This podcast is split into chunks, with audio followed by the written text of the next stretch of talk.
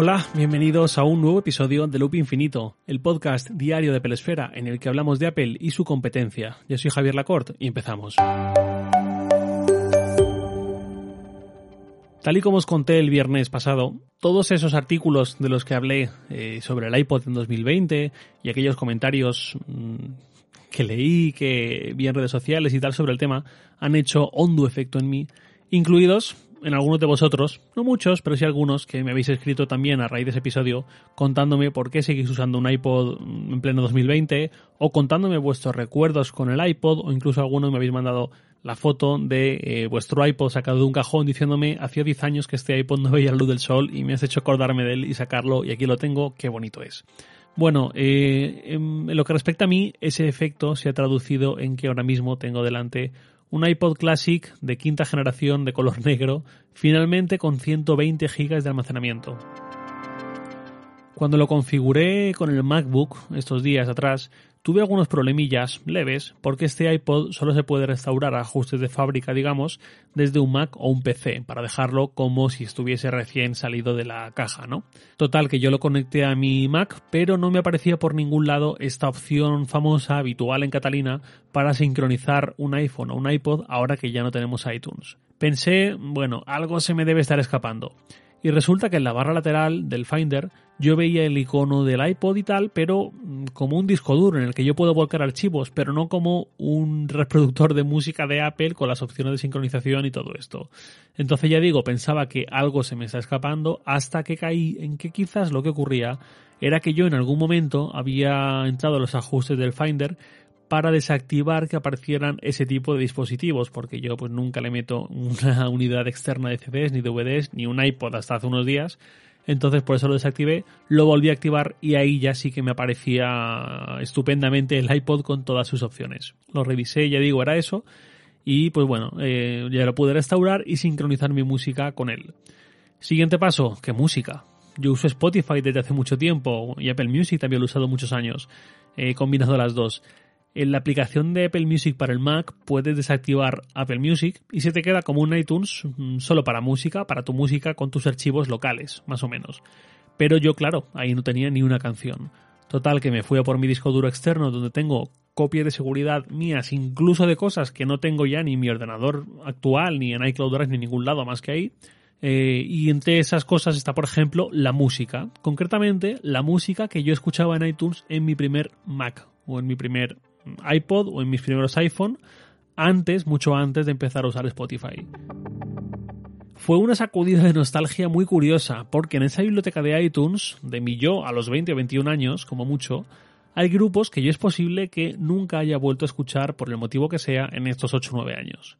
De hecho, por ejemplo, yo con 16, 17 años me hice muy fan de un grupo llamado Apocalíptica, así como de metal, con violoncheros y tal. Quizás muchos lo conozcáis, otros quizás no. Y ahí sigue toda la discografía de Apocalíptica, aunque mm, yo no he vuelto a escuchar Apocalíptica en un montón de tiempo, pero bueno, con Apocalíptica, con, perdón, con Apocalíptica en particular, hace unos, creo que fueron tres años, me acuerdo que estaba viendo uno de los últimos capítulos de The Leftovers, para mí la mejor serie de la historia, o la serie que más me ha gustado en la historia, estaba viendo un capítulo de, de Leftovers y de repente empezó a sonar una canción de Apocalíptica que además era seguramente mi canción favorita de Apocalíptica. Em, y recuerdo la sensación de estar viendo ese capítulo encima de una serie que me volvía loco y de repente escuchar esa canción retrotraerme a mis 16 años y esa sensación de wow, cuánto tiempo. Pues volver al iPod poniendo mi música de cuando usaba iTunes y nada más, ni Spotify, ni Apple Music, ni nada, ha sido una constante sensación de esto mismo.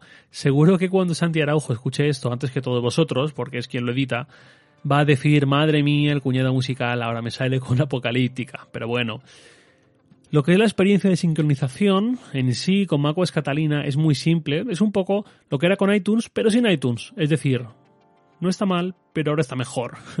Porque se integra con el Finder y la verdad es que me ha dado mucha mayor sensación de ligereza, que es precisamente lo que menos tenía iTunes y lo que más me acabó haciendo detestar iTunes, que en otra época me encantaba. Algunos amantes del iPod han comentado en alguna ocasión que una de las gracias del iPod Classic es que su DAC es mucho mejor que el del iPhone y que cualquier otro móvil del mercado. Desconozco si esto es cierto, pero es lo que dicen.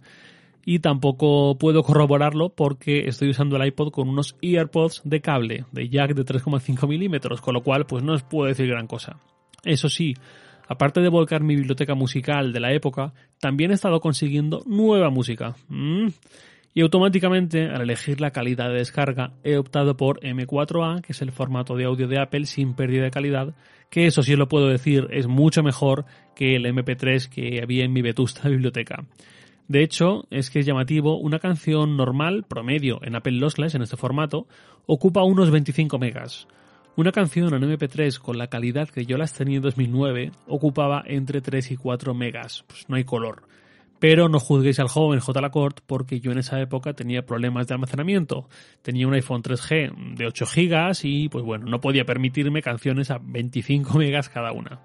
De hecho, he comprobado con horror cómo en muchos álbumes faltaban canciones o directamente pues igual de un álbum con 11 canciones solo había dos.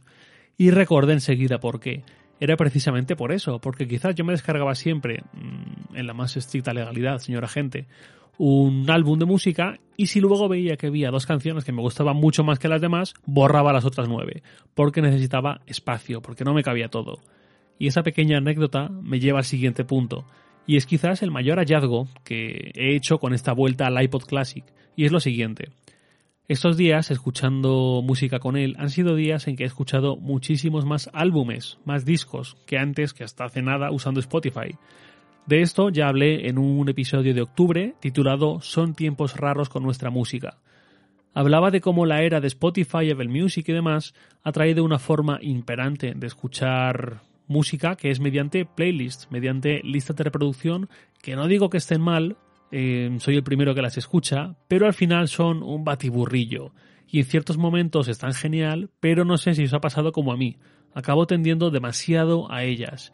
Y la música, como ha sido toda la vida, la componen los álbumes, que si estamos escuchando músicas de cierto nivel, desgranan su narrativa en las canciones de ese álbum, donde, como todos sabéis, incluso el orden de las canciones es importante para escuchar la historia que nos está contando ese músico o ese grupo a través de su música.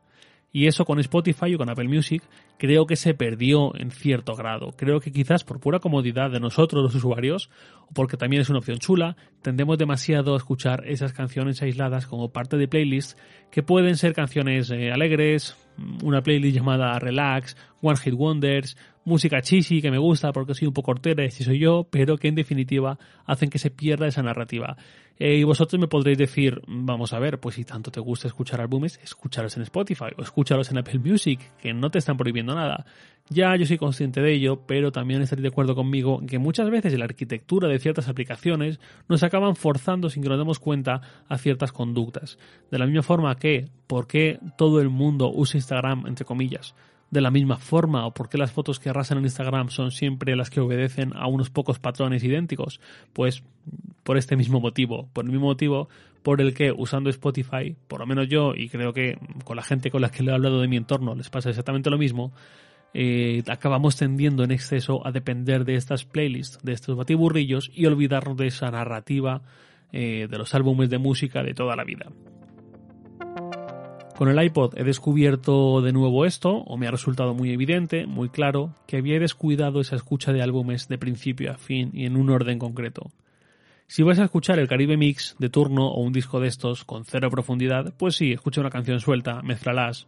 No hay un propósito de álbum detrás de esas canciones. Pero si, vas a escuchar a Bob Dylan o a los Beatles, a Queen, a Nirvana, pues escúchalos como te dé la gana, faltaría más, o no los escuches. Pero yo he redescubierto ese placer de más álbumes y menos playlist. Por lo demás, no voy a ponerme a recomendar un iPod en pleno 2020, pero sí que voy a decir que me ha parecido interesante la experiencia de estos días, de esos pocos días. He pensado incluso en quizás usarlo sobre todo para caminar. A mí me encanta caminar, en general me gusta ir a pie a cualquier lado, aunque esté en lo que mucha gente dice que está lejos, eh, sobre todo si llevo encima los auriculares, pero particularmente en mi pueblo me gusta mucho caminar por sus afueras, por los campos que tiene alrededor, caminar o correr eh, además, en ningún lado camino ni corro tan a gusto como por ahí y me viene muy bien para pensar y tal. Bueno, no he podido hacerlo aún, pero me gustará hacerlo dentro de un par de semanas que volveré. Probaré a tener ese rato de una hora y media, dos horas de desconexión total.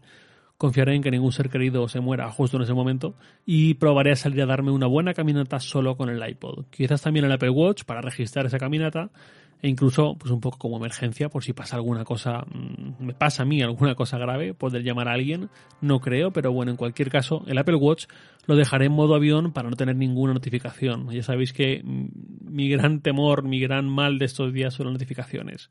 Ya sabéis, los que lleváis más tiempo escuchando este podcast, que estoy un poco en ese proceso de cierta desconexión, de repensar cuánta conectividad quiero tolerar o qué tiempo quiero que sea solamente para mí, para la gente con la que estoy, pero no para notificaciones externas que me llegan de cualquier lado. Y quizás este iPod me pueda ayudar en ciertos momentos. Insisto, no os voy a vender la moto de que un iPod ahora de repente se convierte en una cosa súper necesaria y que ha mejorado mi vida, pero sí que he tenido unas consecuencias inesperadas en mi lado y me ha traído ciertas cosas. No sé qué pensáis, igual creéis que es todo una chaladura, puede ser, pero yo como siempre os he contado todo esto con la máxima sinceridad por mi parte. Y nada más por hoy, lo de siempre, os leo en Twitter, arroba jlacort, y también puedes enviarme un mail a lacort.sataka.com. Loop Infinito es un podcast diario de Pelesfera, publicado de lunes a viernes a las 7 de la mañana, hora española peninsular, presentado por un servidor, Javier Lacort, y editado por Santi Araujo. Un abrazo y hasta mañana.